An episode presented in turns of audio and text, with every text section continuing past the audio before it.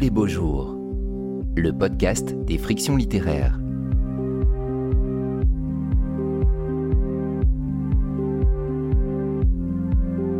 Les abeilles grises. Entretien avec l'écrivain Andrei Kourkov, animé par Christophe Onodibio et enregistré en public en mai 2022 au Mucem à Marseille lors de la sixième édition du festival Oh les beaux jours.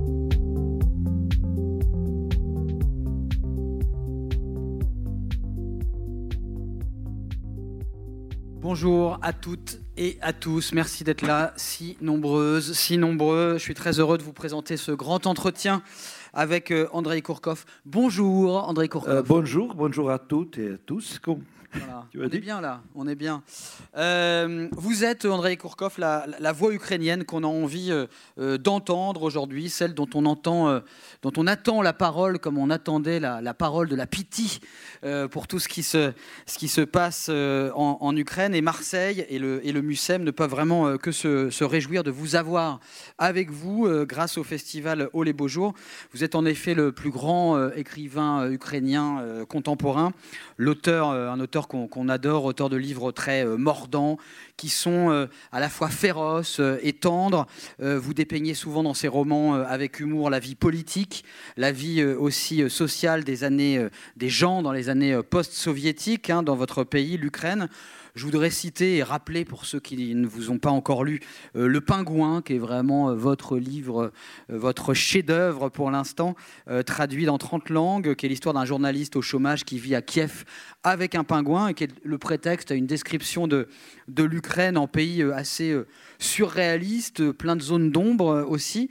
On vous doit aussi, ça il faut vraiment le lire si vous ne le connaissez pas, Le dernier amour du président, qui a été écrit en 2005 et dans lequel, euh, en, en 2015, hein, c'était un roman euh, d'anticipation, euh, un homme devenait presque malgré lui président. Donc ça c'est produit.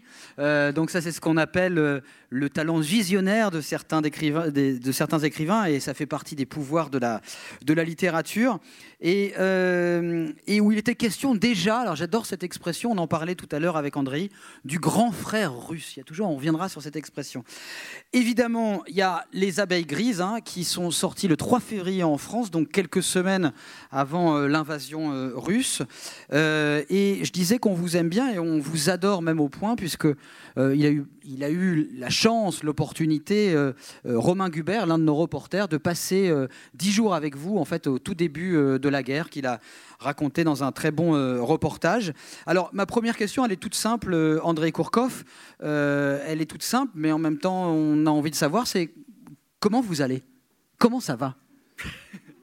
Parce que on est, non, mais je dis ça, on est là à Marseille, au Mucem, dans la paix, dans la bonne humeur. Euh, vous êtes écrivain, malheureusement, ce qui se passe dans votre pays, euh, la guerre euh, que mène Poutine à votre pays, à votre peuple, bah, c'est pas un roman. Donc, donc comment vous vous sentez? Euh, c'est pas facile d'être court. Vous n'êtes pas obligé. Oui, non, je me sens OK, on peut dire.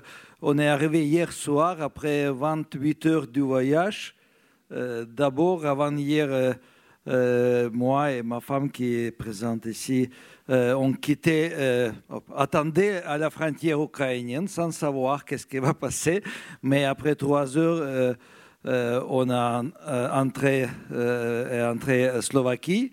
C'était trop tard pour conduire la voiture jusqu'à Košice. C'est une ville avec un petit aéroport le plus proche chez, chez nous au moment, parce que nous sommes maintenant près de la frontière. Euh, Normalement, on habite à Kiev, mais euh, après quelques jours, euh, on s'installait temporairement euh, dans la région des Carpates. Et, en tout cas, euh, hier, euh, on a pris d'abord un vol pour euh, Vienne, Autriche, et après euh, un autre vol pour euh, Marseille, et on est ici. C'est le, le cinquième voyage pendant la guerre que je fais. Les enfants sont euh, deux enfants, notre enfant sont à Kiev et, euh, l'autre, euh, ma fille qui habite à Londres, elle est venue la troisième fois pendant la guerre, deux, deuxième fois pendant la guerre à, Kiev. Notre fils plus jeune, il reste toujours à Kiev et le fils Théo plus âgé, il est avec nous à Oujgorod, près de la Carpate. Il s'occupe des, des réfugiés, il fait des euh, projets avec des enfants de réfugiés parce qu'il est réalisateur de films animés, mais il fait beaucoup de choses aussi. Et au moment, ils font le film un mélange des films documentaires et films animés avec des enfants de réfugiés à. Toute la famille voilà, est investie aussi dans le conflit pour faire des choses. Non, ce que je vous demandais, c'est est-ce que ça ne fait pas quand même justement bizarre Est-ce que ça rend pas schizophrène aussi à la fois ce pays justement en guerre et puis de, de, parler comme ça dans différents festivals, de porter aussi la parole de, de l'Ukraine. Est-ce que parfois ça ne, vous, ça ne fait pas des effets étranges dans le, dans le cerveau? je, pourrais euh, euh, rester à Kiev et boire le café dans un euh, café. Tous les cafés sont ouverts à mm. Kiev, en fait. Ils sont fermés pendant le bombardement, oui, ils ferment tout de suite. Et il y a possibilité de, de rester bloqué sur rive gauche ou rive droite de Dniepr s'il y a des bombardements. Euh, mais euh, on, on, essaye de vivre presque normalement. Bien sûr, ce n'est pas facile, mais euh, j'ai commencé à voyager avec deux voyages à Vienne et trois à Londres pour fundraising, pour assembler l'argent pour les réfugiés. C'était une mission plus importante, peut-être que participation dans un festival littéraire, mais comme je vais parler d'Ukraine, oui. plus de mes livres, et mes livres sont aussi sur crédit, je, pense euh, c'est justifié? Oui, et, non, mais c'était pas du tout un reproche, hein, euh, voilà, qu'il n'y ait pas de malentendu. C'était aussi l'idée que, non, au contraire, la parole d'un écrivain dans un lieu où on parle de littérature et le regard d'un écrivain il faut est important. Il faut. C'est mieux de parler sur l'Ukraine avec des Ukrainiens qu'avec des Russes. Ah oui, et avec des Marseillais aussi. Voilà, avec des Marseillais, oui. Parce que tout, tout à l'heure, euh, j'ai le, le, euh, je, dois ajouter que je suis russe ethnique, je suis euh, citoyen d'Ukraine. Oui, oui, russe ethnique. il y a des Russes différents. Oui, parce que vous êtes né à Leningrad. Oui. votre père est russe. Oui, ma mère aussi. Et votre mère aussi. Et c'est pour ça que vous dites russe ethniquement. Vous écrivez en russe. J'écris, oui, les romans en russe, euh, non-fiction euh, en ukrainien et en russe aussi. Mais vous êtes ukrainien Je suis ukrainien. Je suis écrivain ukrainien d'origine russe qui écrit en russe. Voilà. Alors justement, il y a des, écrivains euh, ukrainiens qui écrivent en hongrois. Il y a des, des Tatars de Crimée ukrainiens qui écrivent dans la langue des Tatars de Crimée. C'est un pays multiculturel. Alors justement, puisque j'avais prévu d'en parler plus tard, mais comme ça on va le faire directement, euh, vous écrivez en russe. Euh, aujourd'hui, on voit que le, russe, la langue russe est devenue une arme politique, en tout cas euh, côté russe, vraiment. On sait que dans toutes les guerres, la question de la langue est absolument fondamentale. D'ailleurs, le conflit entre la Russie et l'Ukraine a commencé pour des histoires de, langue, hein, entre les, russophones, notamment dans le, dans le Donbass. Est-ce que vous allez continuer à écrire en russe? Les romans, oui. Oui. Oui, euh, en fait, euh, je crois 30-40% des gens, euh, des, des, en Ukraine sont russophones. Bien sûr, il y a beaucoup d'intellectuels russophones qui ont changé la langue, qui ont décidé de quitter le, russe et, ils écrivent en ukrainien. Hmm. Et ça va continuer, je crois. L'usage des, des, Russes dans, dans l'avenir peut-être sera un peu marginalisé. Hmm.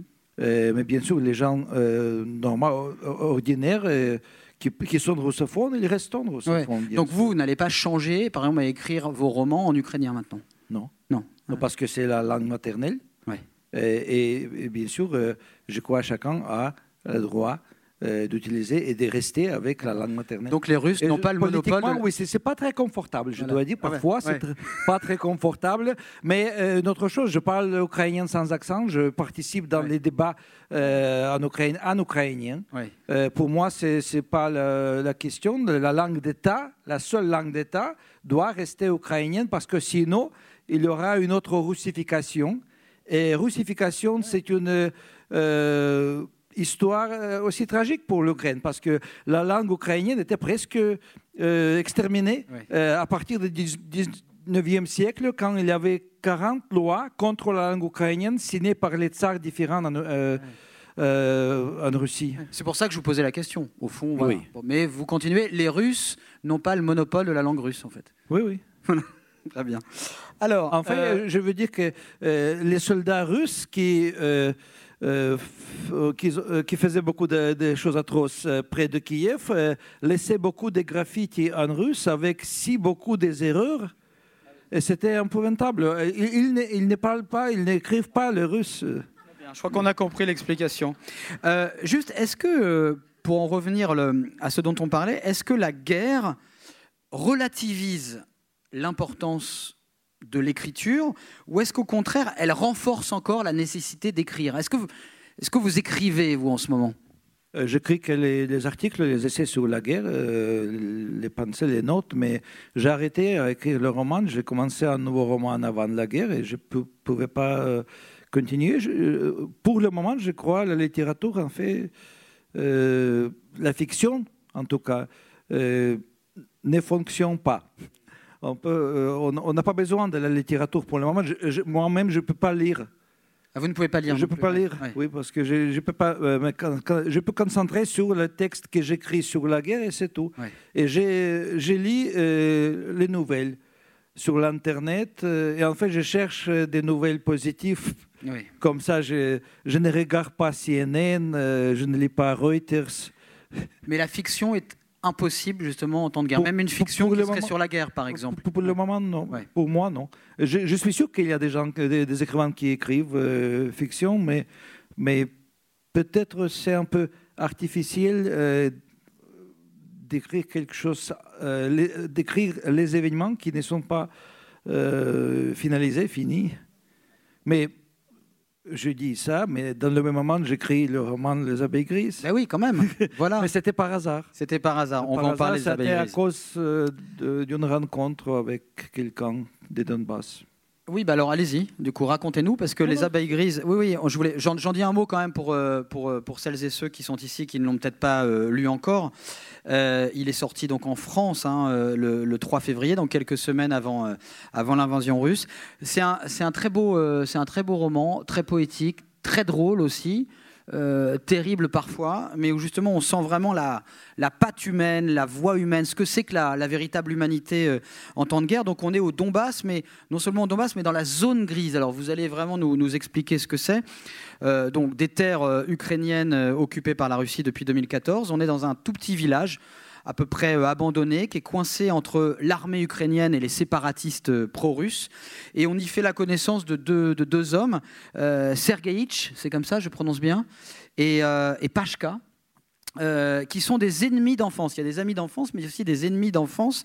Un qui est plutôt côté ukrainien et l'autre côté russe. Alors c'est Sergeïch qui, qui, lui, va sympathiser dans ce village. Donc ils sont à peu près les seuls, les seuls habitants, donc ils sont obligés un peu de se, parler. Euh, il y a parfois des invités qui passent, donc un soldat ukrainien qui rend des visites furtives à Sergeïch, et puis Pashka, lui, il fréquente plutôt des Russes pour se procurer les denrées euh, alimentaires qui lui sont nécessaires. Donc ce sont deux hommes qui sont au centre de ce récit dont on suit la vie. Et puis la particularité de, de c'est qu'il est apiculteur. Donc il a six euh, ruches. Et donc les abeilles vont se retrouver au centre du récit, puisque on est en hiver au début du récit, et puis le printemps va revenir. Et Sergeïch, il a envie que ces abeilles puissent recommencer à, butiner, quoi, à vivre, à travailler d'ailleurs aussi, leur vie d'abeille. Donc il va charger euh, ces ruches sur une remorque de, conduite par sa vieille Lada. Alors, j'arrive pas à dire le modèle en. Четверка. Voilà, je n'y risquerai pas. Euh, le modèle numéro 4 de Lada. Et, il les emmène donc vers l'ouest du pays, et c'est un peu l'odyssée de Sergeïch euh, que l'on va suivre.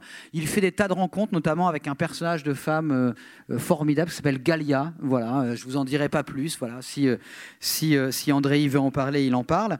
Et, et je disais, c'est évidemment c'est un roman qui se passe pendant la guerre, mais c'est un roman qui nous parle bah, des, des, dire des, vrais gens, des simples gens pendant la guerre, comment ils vivent, euh, comment ils se débrouillent, comment euh, ils essaient de trouver à manger, comment, euh, comment aussi ils essaient de, ne pas perdre cette humanité qui, est en eux. Et pour vous, pour vous mettre dans le bain, on a une petite surprise, André. Le 6 mars, il y a eu au MUSEM un événement en fait pour, pour soutenir en fait le peuple ukrainien et Charles Berling qui est un grand grand acteur directeur de théâtre aussi euh, a lu la première page des Abeilles grises. Donc on va l'écouter.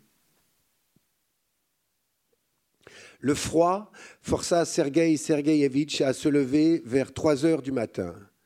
Le poêle cheminée bricolé de ses mains, d'après un croquis relevé dans la revue Dacha bien-aimée, avec porte vitrée et deux plaques de cuisson circulaires, ne dispensait plus aucune chaleur.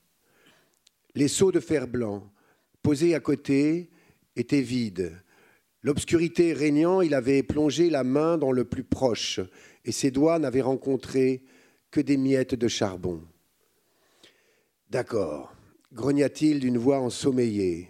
Il enfila un pantalon, glissa ses pieds nus dans des pantoufles, de grosses bottes de feutre amputées de leurs tiges, jeta une pelisse sur son dos et, empoignant les deux seaux, sortit de la maison. Il s'arrêta derrière la grange, devant le tas de charbon. D'un coup d'œil, il repéra la pelle. Il faisait bien plus clair dehors que dedans. Les morceaux de houille tombèrent en pluie, heurtant le fond des seaux dans un grand fracas. Mais quand une première couche fut formée, le tintamarre s'éteignit et leur chute devint presque silencieuse. Un coup de canon retentit quelque part au loin, puis un autre, une trentaine de secondes plus tard, mais comme provenant d'un autre côté. Quoi? Ils dorment pas, ces abrutis? Ou c'est-il qu'ils ont décidé de se réchauffer? Bougona Sergaïtch, mécontent.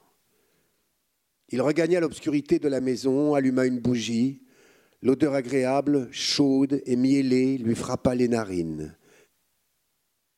Merci, bah, j'allais dire merci à Charles Berling, il n'est pas là, il nous entend, mais euh, je pense qu'il nous entend, parce qu'en littérature, on s'entend tous.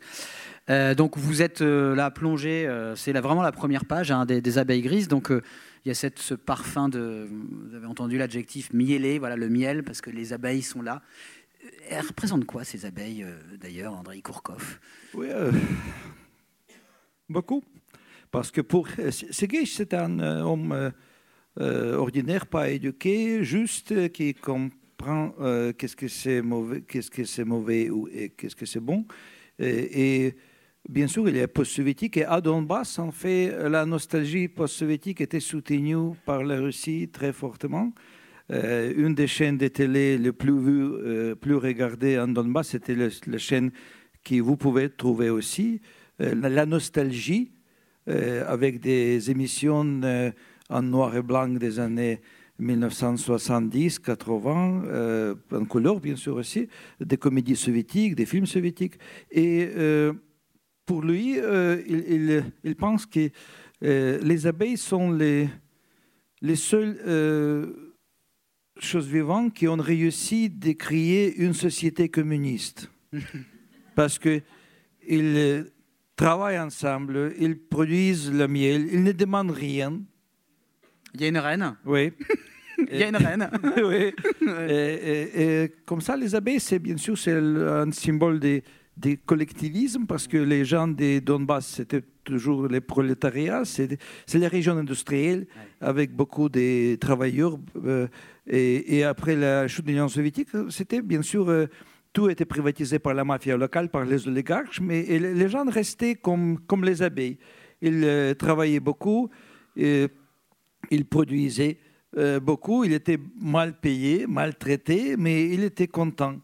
Euh, comme ça, c'est ça, ça, Et alors, voilà, vous étiez en train de, raconter, donc, parce que la, la, guerre au Donbass a commencé, les événements au Donbass ont commencé, vous avez mis quand même du temps pour écrire sur le Donbass. Quel a été le, déclenchement de cette envie d'écrire? Je crois que c'est une rencontre en fait. Hein. Oui, en 2014 à 2015, euh, on avait quelques vagues de euh, réfugiés et des gens déplacés euh, des Donbass qui s'installaient à Kiev. D'abord, c'était les gens riches. J'ai remarqué un jour qu'il y avait plein de, voitures très chics sur les rues avec des plaques de Donbass et des régions de Lugansk. Ils conduisaient très mal comme à Donbass et à Lugansk, mais après trois euh, mois, il s'adaptait euh, à règles de qui, de Et après, il avait une autre vague avec des, des voitures euh, mauvaises, anciennes, de Lada, Gigoli et tout ça. C'était les vrais réfugiés. Parce que la première vague, c'est les, hommes des affaires. ils avant la guerre, ils, ont investi dans les appartements à Kiev, dans les villes près de Kiev, c'est-à-dire il y avait déjà beaucoup des immobiliers qui appartenaient à ces gens. Et la deuxième vague était très différente. Et j'ai commencé à rencontrer ces gens qui s'est déménagés ou arrivaient comme les réfugiés à Kiev. Et un jour, je parlais avec un jeune homme des affaires qui, qui avait un petit magasin à Donetsk. Et à Kiev, il a ouvert un petit café et il m'a raconté qu'il part chaque mois, une fois par mois, par voiture euh, à Donbass, euh, dans un village euh, presque abandonné avec que cette famille qui reste là, qui essaie de survivre sans électricité, sans magasin, sans poste. Et, comme ça, il, les ramène des médicaments et les choses qu'il demande. Ah oui. Et, j'ai compris qu'il parlait de, la zone grise parce que la zone grise, c'est le territoire entre opposition des séparatistes et position, de, l'armée ukrainienne. La longueur des zones grises était la même que de la ligne de front. Euh, à l'époque, euh, avant le 24 février, c'était 430 km. Et il y avait dizaines, il y avait des dizaines de villages. Euh, et des gens restaient et, il y avait beaucoup de gens restés. Euh, et aussi un quartier de, de la ville Avdiivka était aussi dans la zone grise. Et vous êtes allé sur place dans cette zone euh, grise Pas dans la zone grise, mais je suis allé trois fois dans la zone de la guerre à Donbass. Une fois, la première fois, je, en fait, je passais euh, jusqu'à la frontière avec la Russie, jusqu'à Severodonetsk, où aujourd'hui, il y a déjà, pas aujourd'hui, c'est déjà deux, trois semaines, il y a des batailles dans la ville. Hmm. C'est une grande ville avec 200, 300 000 habitants. Et, l'armée russe essaye d'occuper parce qu'il essaye de pousser l'armée ukrainienne euh, à dehors des régions de Lugansk et de, de Donetsk, c'est la région de Lugansk. Donc Sergeïch et Pashka, ils doivent beaucoup à ces, à ces gens que vous avez vus euh, à Kiev arriver depuis le, le les gens, En fait, c'est plutôt les gens qui restaient. Oui. Parce que les gens de Donbass ne voyageaient beaucoup. Oui, mais comment vous avez fait pour justement les euh, observer? Parce qu'ils ont des. Euh, c'est intéressant, c'est presque théâtral hein, d'ailleurs. Je crois qu'il y a une adaptation d'ailleurs euh, théâtrale qui, qui se prépare de votre texte.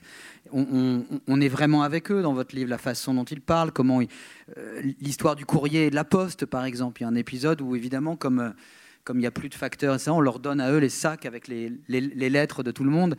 Tout ça, comment vous avez euh, observé pour, euh, pour nourrir votre, votre livre? Non, le, jour des postes, c'est, euh, j'ai inventé ça. Je ne pense pas que. mais on, ne sait pas, parce que parfois la réalité est plus, plus créative que l'imagination d'un écrivain. Mais bien sûr, je, quand je suis voyagé là, je, parlais avec des gens. Il y avait beaucoup de gens qui ne voulaient pas parler à quelqu'un qu'ils ne connaissent pas. Mm. Mais mais, je connais Donbass parce que je suis allé quelquefois aussi avant la guerre, quand les gens n'étaient plus ouverts.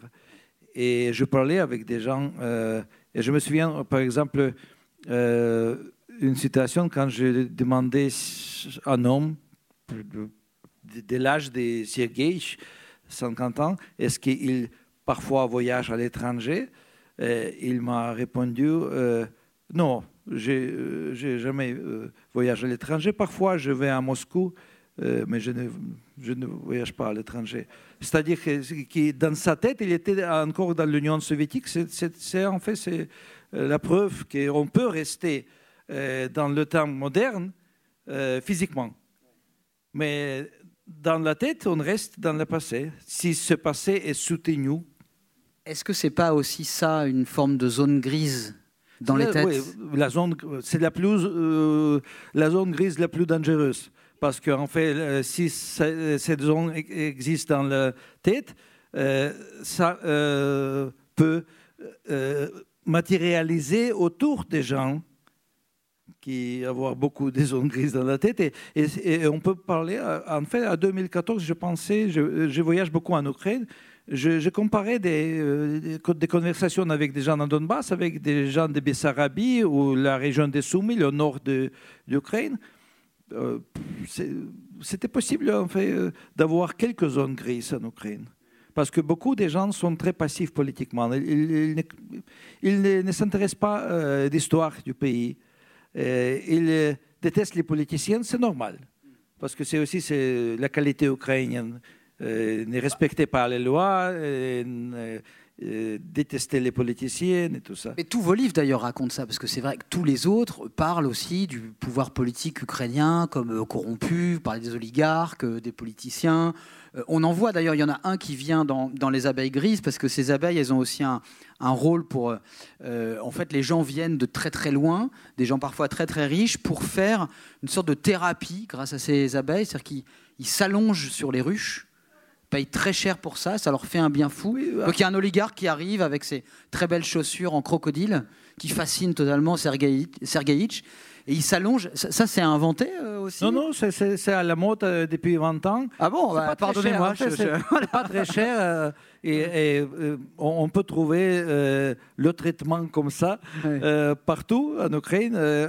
en fait, il y avait toujours plus des apiculteurs à Donbass qui dans les, autres régions. Et je, crois que cette mode euh, dormir sur les ruches vient de Donbass, je crois. Ah, très bien. Bon, bah, euh, et je sais que le président ancien d'Ukraine, euh, Yanukovych, qui se trouve à Moscou maintenant, il, il était gouverneur de Donbass pendant dix ans, je crois, et il, il adorait de dormir sur les ruches parce que on pense que ça, ça vous calme. c'est une vibration des mille et mille et mille des, des, abeilles, oui, créer une harmonie dans la tête et dans le corps. Eh ben, très bien, on vous croit sur parole. Euh, en parlant d'harmonie euh, dans, le texte, l'un des personnages parle d'une terreur glacée, c'est l'expression que vous, utilisez. Moi, je voudrais savoir quel est le, euh, sentiment qui, vous, est le vôtre en ce moment par rapport à ce qui se passe. C'est vrai qu'on a, on a l'impression en France qu'on parle après, on continue à parler du conflit en Ukraine, mais on a l'impression qu'on en parle un peu moins. Quel est vous le sentiment qui vous, qui vous étreint euh, en ce moment par rapport au conflit? Chacun qui a été touché par la guerre, il porte la guerre euh, avec lui, avec elle. Euh, on était réveillé à 5 heures du matin le 24 février par les explosions dehors de, notre appartement. On habite dans le vrai centre historique et, et je me souviens le sentiment de comme j'étais paralysé. Et, en, peu, je suis, euh, oui, je, suis euh, encore paralysé. Euh, pas si fort comme au début par, cette guerre. J'ai essayé quelques jours d'accepter ça parce que c'était pas acceptable avec la tête. C'était acceptable sur un autre niveau. Je ne sais pas comment on décrit. Mais maintenant, je, je, oui, je devais décider comment on traite euh, cette situation parce que c'est surréel, c'est pas, euh, euh, ça ne marche pas dans, les pensées comme quelque chose qui peut passer. C'est peut-être aussi pour ça que vous ne pouvez pas écrire de la fiction en ce moment. Et, enfin, j'ai décidé que oui, c'est la guerre, c'est la guerre entre le passé et l'avenir. Et, et, pour soutenir ce pensée. Je, m'imaginais que oui, bien sûr, on, a un euh, président jeune, juif, comédien, russophone, et un autre président vieux, faible, petit. Euh, euh, c'est-à-dire, c'est clair. C'est deux mondes, quoi. Oui, c'est deux mondes. C'est le passé soviétique parce que l'armée russe a ramené en Ukraine les monuments de, de Lénine. Et, ils ont installé ce monument en face de la mairie de la ville Novakhovka, dans le sud. Ils, ils n'installent pas euh, le monument euh, de Lénine en Russie, mais ils euh, installent les monuments de Staline en Russie maintenant, à nouveau, mais c'est les initiatives privées, ce n'est pas l'État. Hmm. Mais ici, c'est l'État russe envoyé en Lénine pour marquer le territoire, pour euh, la prochaine l'Union soviétique. C'est-à-dire, c'est, c'est très compliqué en fait d'assembler tous les euh, détails dans, euh, dans, un tableau des, des, choses qui se passent. On assiste en ce moment, quand on regarde le, conflit en Ukraine, à une véritable, bon, une guerre, mais une guerre aussi des, des récits, une guerre des histoires qui sont racontées. D'un côté, on entend Poutine qui parle d'un État de nazis qu'il faut dénazifier. Et de l'autre côté Zelensky, on a le récit d'un combat pour la liberté face euh, au fascisme. Est-ce que, euh, au fond, ce qui se passe en Ukraine n'est pas en train de, de montrer que les hommes politiques, en tout cas dans cette zone-là, sont en train de, de prendre, de piquer le boulot des romanciers À nous raconter histoire contre histoire, à faire des batailles d'histoire? Non, non, non. C'est, euh, en fait, euh, il utilise les, les, images et les euh, statements très simples parce qu'il adresse, on peut dire, le peuple moins éduqué. Et, et bien sûr, ils ne peuvent pas écrire.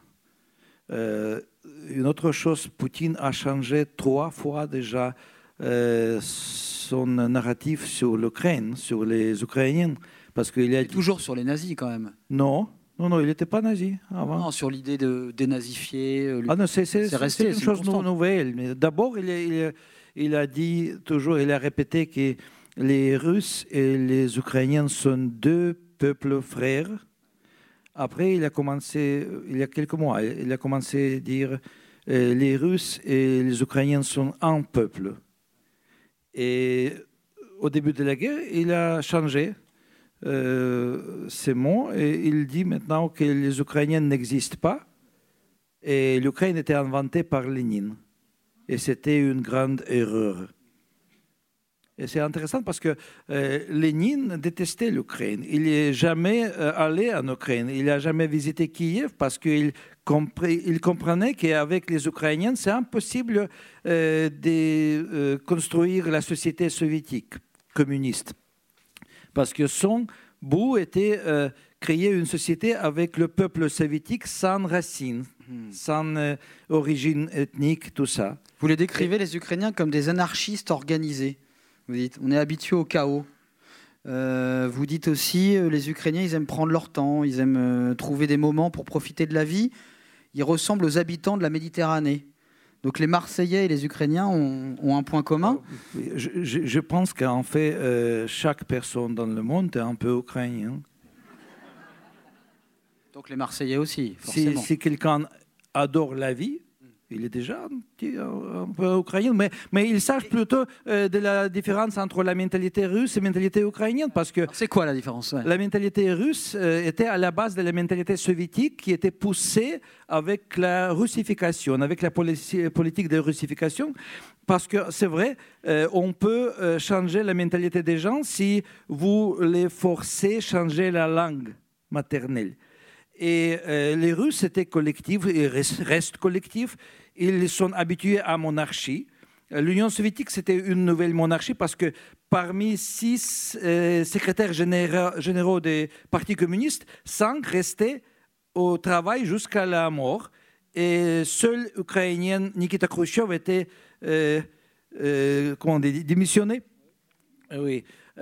mais Tsar Poutine reste déjà 22 ans et va rester jusqu'à la fin de sa vie au pouvoir.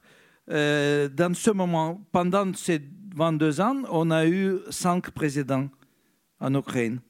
Euh, parce que euh, les Ukrainiens sont individualistes à partir du 16e siècle, 17e siècle. L'Ukraine était indépendante jusqu'à 1654.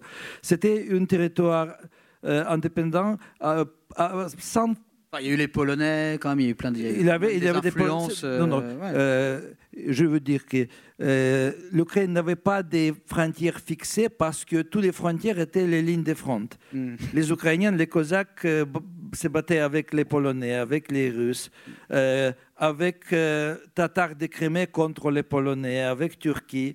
Mais on a eu élection des chefs d'État qui étaient appelés Gateman il avait des élections des officiers plus hauts, plus importants. Il avait un euh, système légal avec des palais de justice militaire.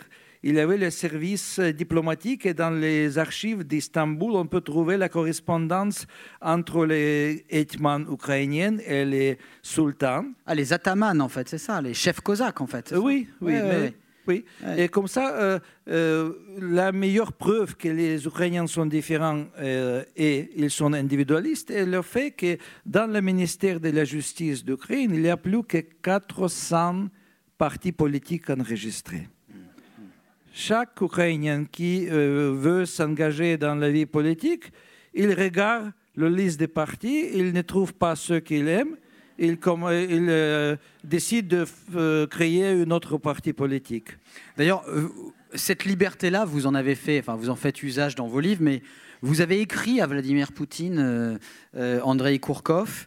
Euh, C'était en quelle année d'ailleurs? C'était à quelle occasion? 2014, euh, Ouais. c'était euh, encore une fois qu'il a promis euh, de défendre euh, les russophones contre les, euh, le génocide euh, organisé par les ukrainophones. D'accord. Mais c'est une, euh, une autre, euh, on peut Vous dire. parlez du grand frère encore. C'est encore le Oui. fameux grand frère. Oui, cette c'est grand frère, mais pour, pour les Russes, pour la Russie, les bons Ukrainiens, c'est les Ukrainiens qui ne parlent pas ukrainien.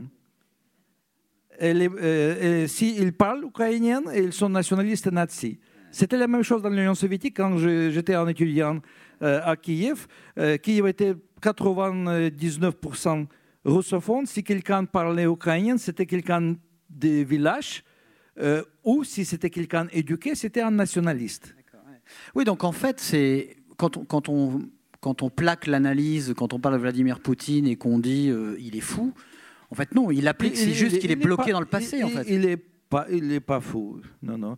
Il, est- il a, ré- pas votre analyse. il a alors, répété euh, pendant les derniers 22 ans euh, plus que 100, ans, 100 fois euh, la phrase que la plus grande euh, drame de sa vie, c'est la chute de l'Union soviétique.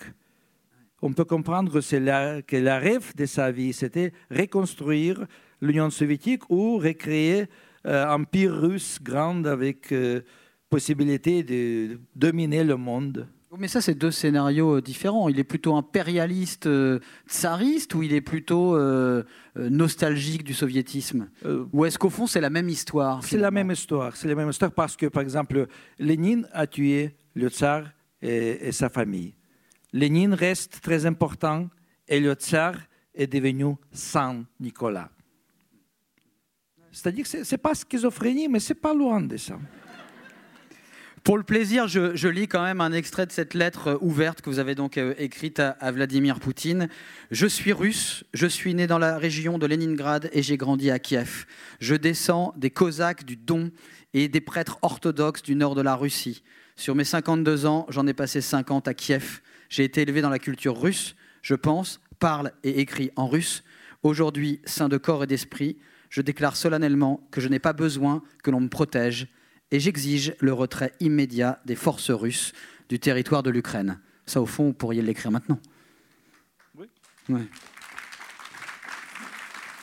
Alors quand même, quand même, parce que c'est vrai qu'on ne peut pas oublier aussi tous vos anciens euh, romans, Andrei Kourkov, dans lesquels on trouve ces hommes politiques corrompus, ces oligarques, euh, naïfs, grotesques, égocentriques, cruels. Vous avez même été menacé par des hommes politiques ukrainiens, physiquement menacés. Je crois qu'ils ont appelé chez vous, ils ont menacé de s'en prendre à vos enfants. Donc l'Ukraine, c'était pas non plus euh, un paradis euh, formidable euh, euh, avant l'invasion des Russes. C'était pas non plus paradisiaque. Il n'y a pas des écrivains dans les paradis. Hmm, c'est vrai, bonne réponse. voilà, bonne réponse. Non, mais au fond, vous avez aussi fond, montré oui, ce côté obscur de l'Ukraine. Je, je- je crois. Je, je suis ici parce que je suis vécu dans cette soci- société. J'ai appris à combattre pour euh, Hmm. euh, mon opinion, mais, mais c'est aussi une chose très, ukrainienne parce que chacun a une opinion opposante Hmm. et chacun accepte que les autres euh, ne sont pas d'accord. Et oui, c'est normal. Pour les Ukrainiens, la liberté est plus importante que stabilité ou qualité de la vie. Et, pour les Russes, euh, euh, stabilité et qualité de la vie et l'argent est plus important que la, euh, liberté. À cause de ça, il, euh, il accepte la censure, il accepte qu'on peut couper Internet, on peut couper Facebook, Twitter, Instagram, YouTube. On peut rester dans euh, vacuum informatique. Dans- oui, mais ça, c'est. Enfin, on, on demande qu'à vous croire, mais c'est, un peu étrange aussi. C'est-à-dire que la liberté serait ukrainienne et la soumission serait russe, quoi, presque euh, ethniquement.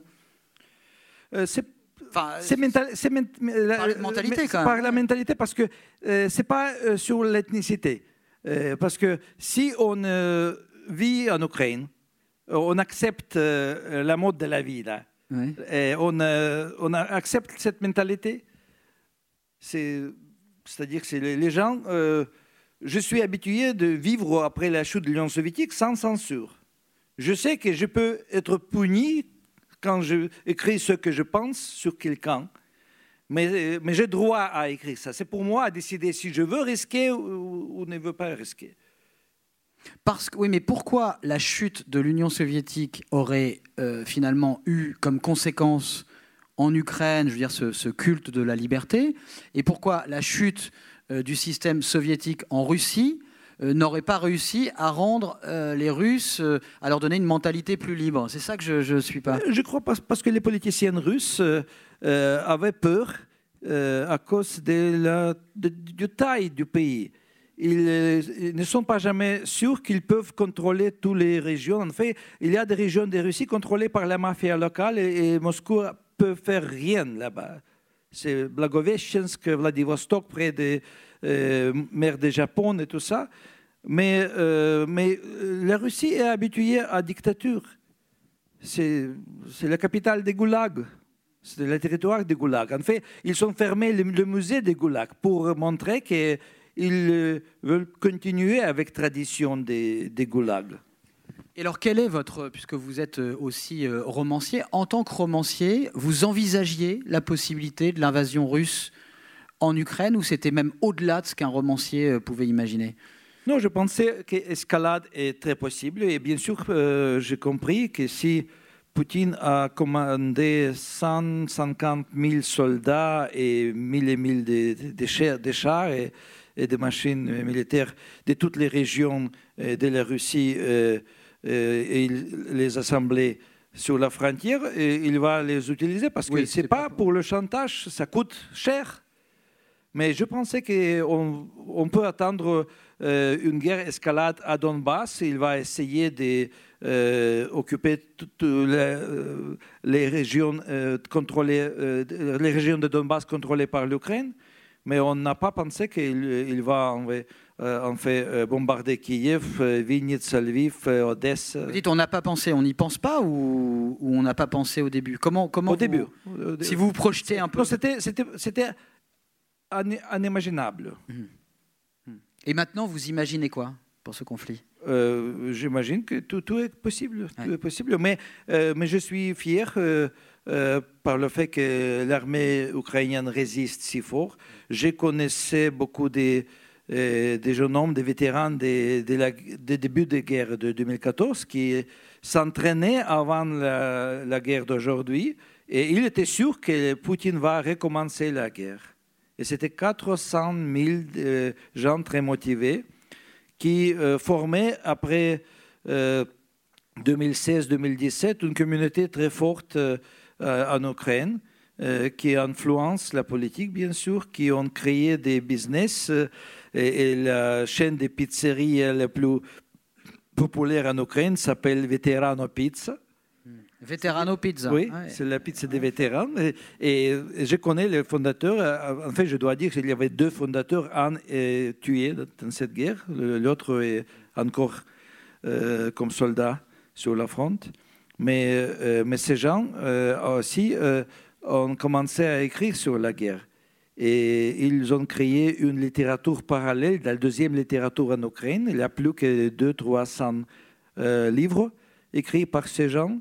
Ils, ont euh, fondé euh, les maisons d'édition pour la littérature sur la guerre. Bah, comme quoi, donc on peut écrire. Donc la guerre permet aussi d'écrire. Oui. Est aussi un déclencheur d'écriture. Vous disiez tout à l'heure, moi je ne peux pas. Oui, mais c'est, je, suis sûr qu'ils n'écrivent pas hmm. maintenant votre roman euh, Les abeilles grises, euh, c'est ce que vous aviez euh, déclaré à Romain quand il est venu vous voir donc à Lviv, hein, c'est ça, vous étiez à l'époque à Lviv.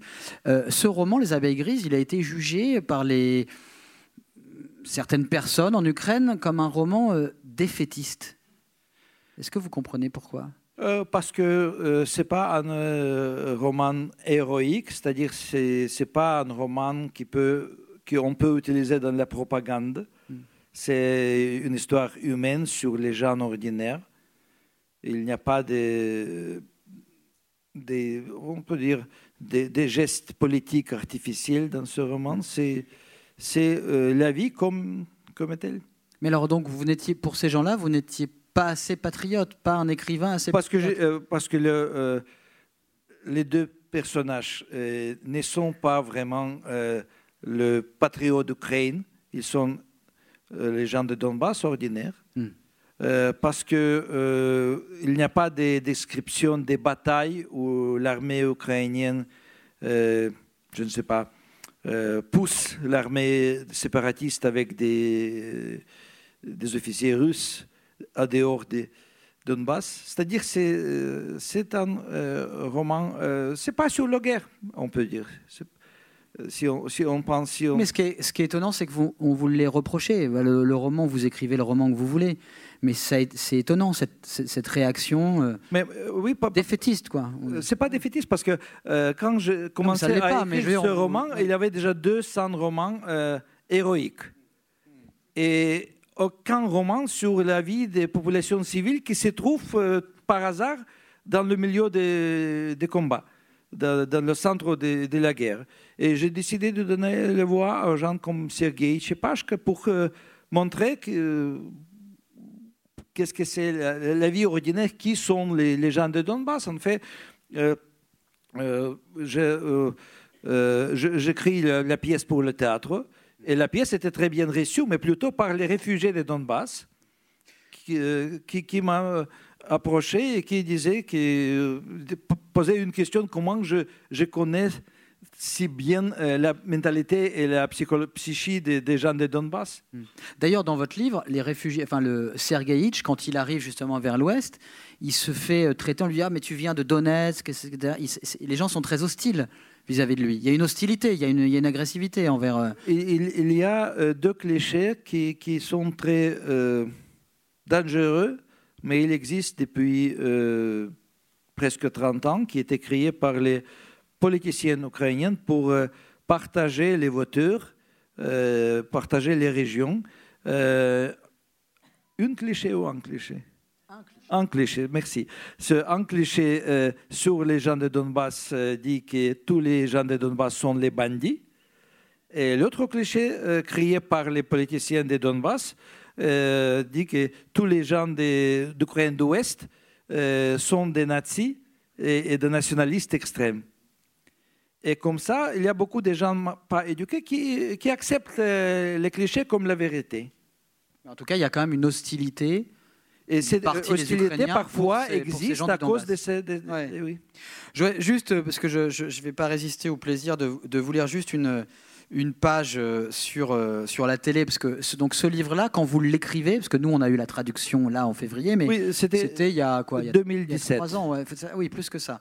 Cinq ans. Et, et justement, on voit, on parlait de guerre des récits tout à l'heure.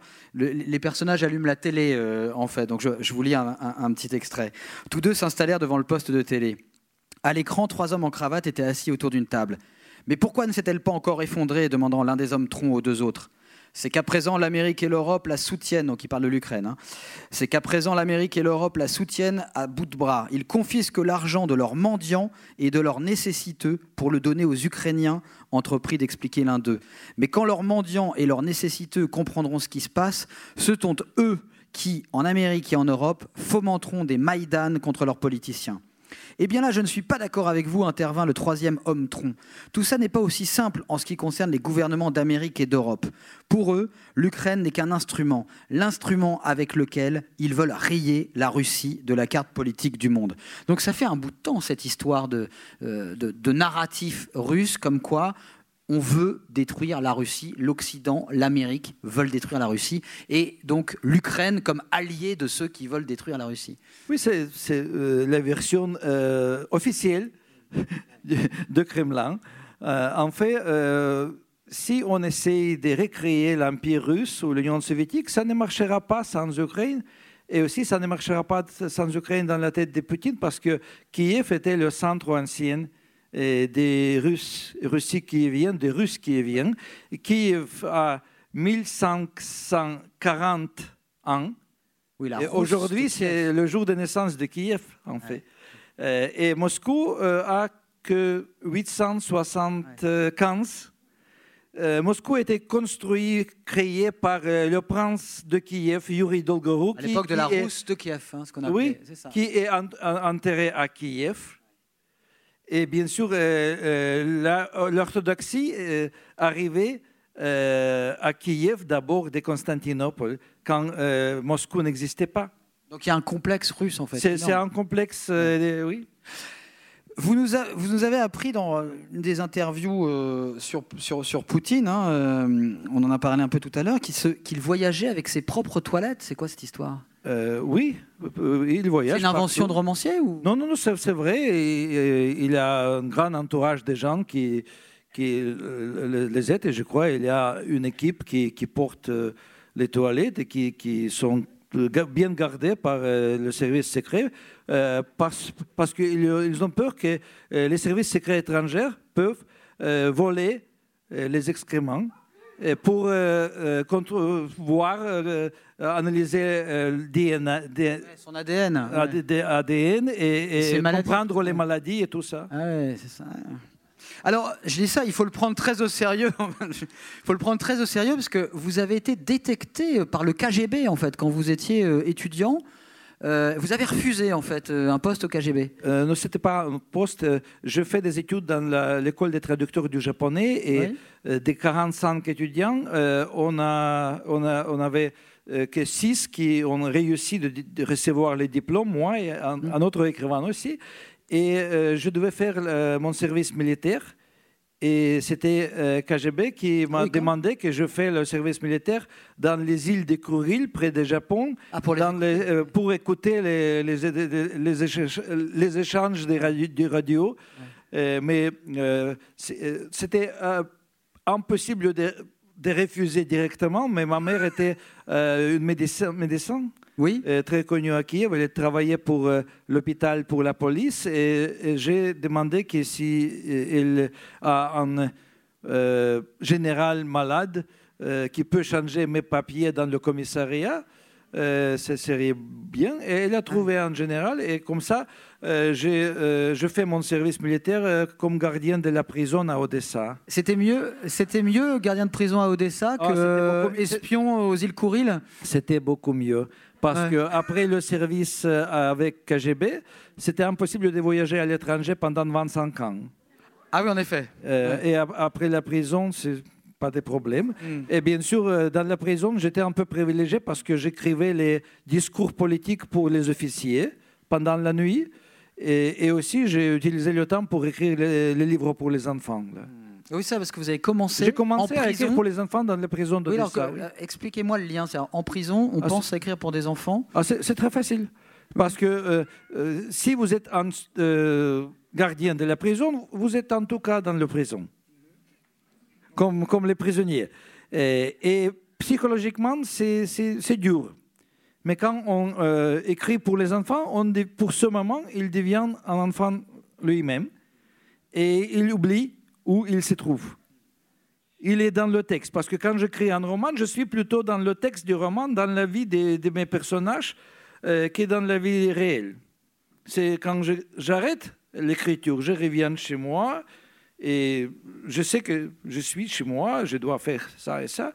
Mais bien sûr, euh, euh, dans la prison, on, est soit dans la prison, soit dans le monde imaginaire. Et c'est une, bonne, une bonne motivation pour euh, passer plus de temps dans le monde imaginé que dans la réalité. Et c'est plus facile avec des textes pour les enfants.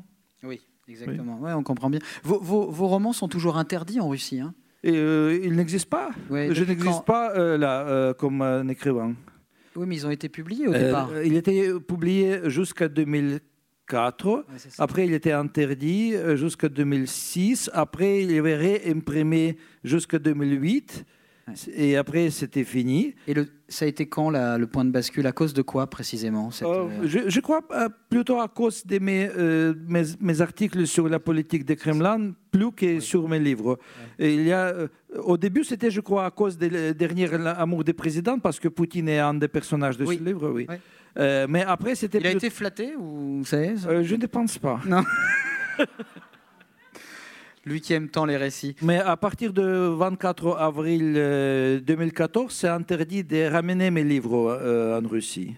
Alors justement, il y a une question un peu, un peu sensible, mais que je voudrais vous poser. Puis après, on dira un mot sur Zelensky, puis après, on, on se quittera. sur le, le boycott des artistes, je parle des artistes russes qui ne soutiennent pas Poutine. Bon, c'est une question qui divise ici. Euh, par exemple, il y a eu des pressions sur le Festival de Cannes aussi, dans tous les événements littéraires pour que euh, on n'invite pas euh, d'artistes russes. Je ne parle pas de ceux qui ont juré fidélité à Poutine. Je parle. Il y a des gens, par exemple, comme Vladimir Sorokin, qui est un écrivain absolument génial, qui vit à Berlin, lui, qui a toujours, dont les livres ont été brûlés euh, devant la place rouge par les jeunesses poutiniennes. Bah, lui, il est russe, il est anti-Poutine.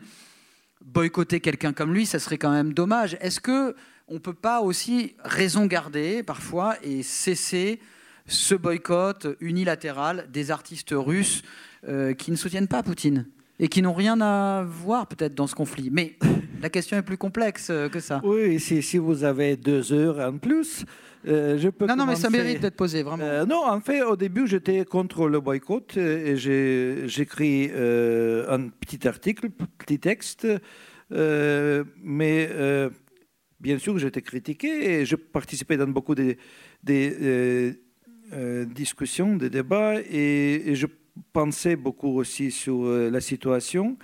Et d'abord, je veux vous dire qu'en fait, c'était la culture ukrainienne qui était boycottée depuis 200 ans. Est-ce que vous pouvez me donner un nom d'un écrivain ukrainien ou un, un nom de, de peintre ukrainien maintenant? Ah oui, on le souffle, Shevchenko. Oui. Mais, mais, merci, merci. Oui, la Russie a réédité chez Segers là, récemment. voilà. Mais la Russie a investi euh, millions et millions d'euros pour euh, promouvoir la culture euh, russe, grande culture russe, pour compenser l'image négative politique de la Russie. C'était toujours le bout. À cause de ça, il y avait des organisations et des fondations créées comme Gogol. Gogol, il est ukrainien aussi, non? Il est ukrainien. Voilà ça. Il est ukrainien. Non, mais il était russifié, en fait. C'est pas parce que les Russes font la promotion de leur culture que. Bah, je, vous, je fais un peu l'avocat du diable, mais euh, qu'il faut. Euh, euh, boycotter des artistes russes. Mais vous, vous, habitez dans un pays libre. C'est à vous à décider qui a boycotté, qui a pas boycotté. Mm. C'est la réaction ukrainienne des intellectuels ukrainiens à propos les propositions des festivals différents de participer dans les débats avec des auteurs russes sur la même scène. Euh, c'était la réaction à ces propositions qui encore arrivent régulièrement. Et, on a décidé de ne parler pas, ne participer pas dans le dialogue jusqu'à la fin de la guerre. Parce que ce n'est pas normal de, si je parle, je peux parler avec euh, Sorokin, bien sûr, parce que je le connais très bien, on est amis, j'ai organisé publication de ses livres dans la langue ukrainienne. Je, parlais avec Mikhail Shishkin, qui habite en Suisse, qui, euh, a refusé les prix euh, russes euh, à cause de, la politique de Poutine et tout ça. Mais il faut comprendre que la culture ukrainienne n'existe pas ni en Europe ni aux États-Unis. C'est-à-dire, les gens savent que le nom du pays est peut-être le slogan Be brave like Ukraine il n'y a rien derrière, parce que l'histoire n'est pas connue, pas du tout. Il y a des livres sur l'histoire ukrainienne qui expliquent en fait pourquoi cette guerre euh, trouve place aujourd'hui. Toutes les raisons. Oui, donc en fait, ce que vous dites, bon, ça, enfin, ça c'est votre euh, position, mais au fond, vous nous dites aussi que c'est à nous aussi de décider ce qu'on va faire dans un pays libre. Oui, oui, parce que c'est. On comprend très bien. C'est impossible d'accepter la loi pour la France en Ukraine, signé par Zelensky, que les Français ne peuvent pas euh, avoir l'accès à la culture russe jusqu'à la fin de la guerre. Zelensky, pour terminer, là, pareil, on parlait de, votre incapacité momentanée à écrire de la fiction. Hein, vous nous avez expliqué, pour le moment, je ne peux pas. Est-ce que c'est pas aussi parce que encore une fois, la réalité nous met sous les yeux. Bon, nous, on le découvre. Hein, Zelensky, comédien, stand-upper, comique, homme de télé, devenu homme d'État. Ça, déjà, c'était président. Ça, c'était d'ailleurs, c'était même le sujet d'une série qui a été rediffusée sur Arte, dans laquelle il jouait. Mais là, qui s'est révélé chef de guerre aussi. Et ça, c'est encore une métamorphose qui était difficile à, imaginer, même pour, un, même pour un romancier. Quel est votre, votre regard, justement, sur, ce, sur Zelensky, sur ce, ce personnage plus, plus romanesque qu'une créature de roman? Il n'est pas plus romanesque hmm. que la créature de roman. Aussi non, il, il, il, travaille bien. Hmm. Il a compris qu'est-ce qu'il faut faire. Et c'est en fait, c'est... Euh, c'est normal pour chaque président qui se trouve dans la situation de la guerre de se comporter comme ça. Est-ce que vous avez été surpris euh, J'étais surpris qu'il n'est pas seulement un comédien, il peut euh, jouer euh, un rôle dramatique très bien et, et, et, fait les stand-up dramatiques pour les comment on dit audience. Pour le, pour le public. Pour le public, c'est bien, non, il, il, fait bon travail. Je n'ai pas voté pour lui. Je, je, ne suis pas un fan de, de son humour. Hmm. Euh, mais en tout cas, euh, je suis très content que euh, l'État fonctionne bien pendant la guerre parce que ce n'est pas que Zelensky qui est toujours à Kiev et qui toujours, toujours dit beaucoup de choses euh, mais c'est aussi le cabinet des ministres, c'est le Parlement qui fonctionne, c'est l'armée, c'est-à-dire que le pays euh, existe et continue à vivre pendant la, guerre la plus atroce. Hmm. Aussi beaucoup grâce à lui, parce que c'est lui qui demande plus des armes, euh, c'est lui qui adresse les politiciens du monde. Oui, et puis dans les festivals, puisqu'il est venu à Cannes, au Festival de Cannes, faire notamment une allocution où il parlait du cinéma, du dictateur de Chaplin. Il a même cité le discours euh, euh, du dictateur de, Chaplin. Pour terminer, euh, Andrei Kourkov, je voudrais que vous nous annonciez, enfin vous êtes peut-être au courant, mais il y aura un prochain livre d'Andrei Kourkov après Les abeilles grises que vous allez lire dès après cette euh, conversation, parce que je vois que vous allez signer euh, ici au MUSEM euh, votre, votre livre.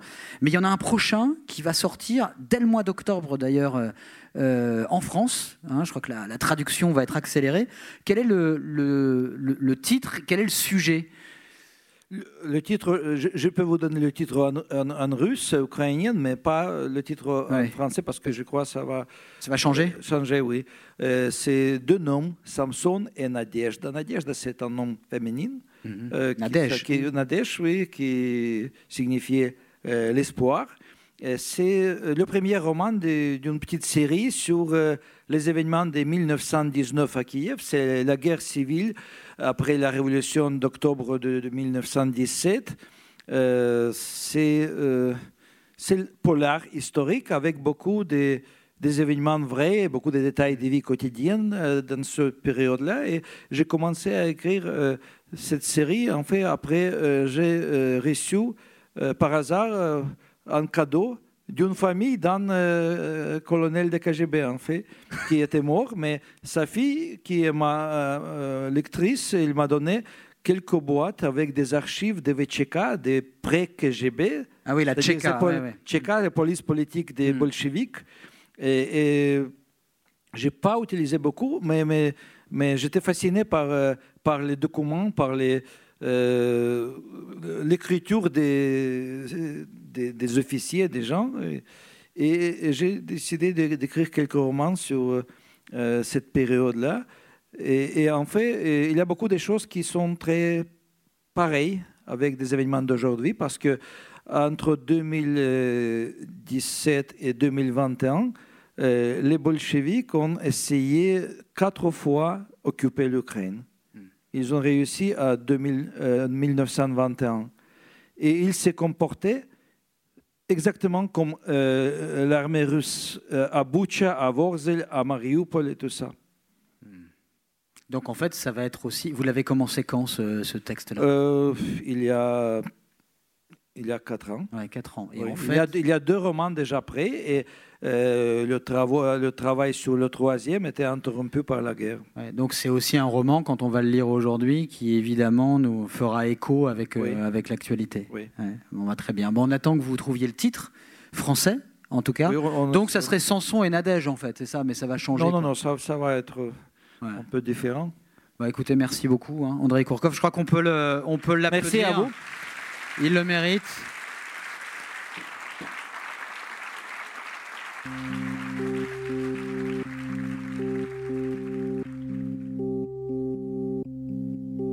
Le festival Au les Beaux Jours remercie Andrei Kourkov ainsi que Christophe Onodibio qui a animé cette rencontre et l'équipe du MUSEM qui a accueilli le festival.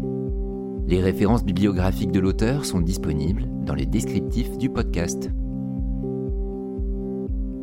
Pour ne manquer aucun épisode des Frictions littéraires, abonnez-vous à ce podcast sur toutes les plateformes habituelles. La septième édition du festival Au les Beaux Jours aura lieu du 24 au 29 mai 2023 à Marseille. Montage Clément Lemarié, voix Nicolas Lafitte, musique The Unreal Story of Lou Reed by Fred Nefché et French79, un podcast produit par des livres comme des idées.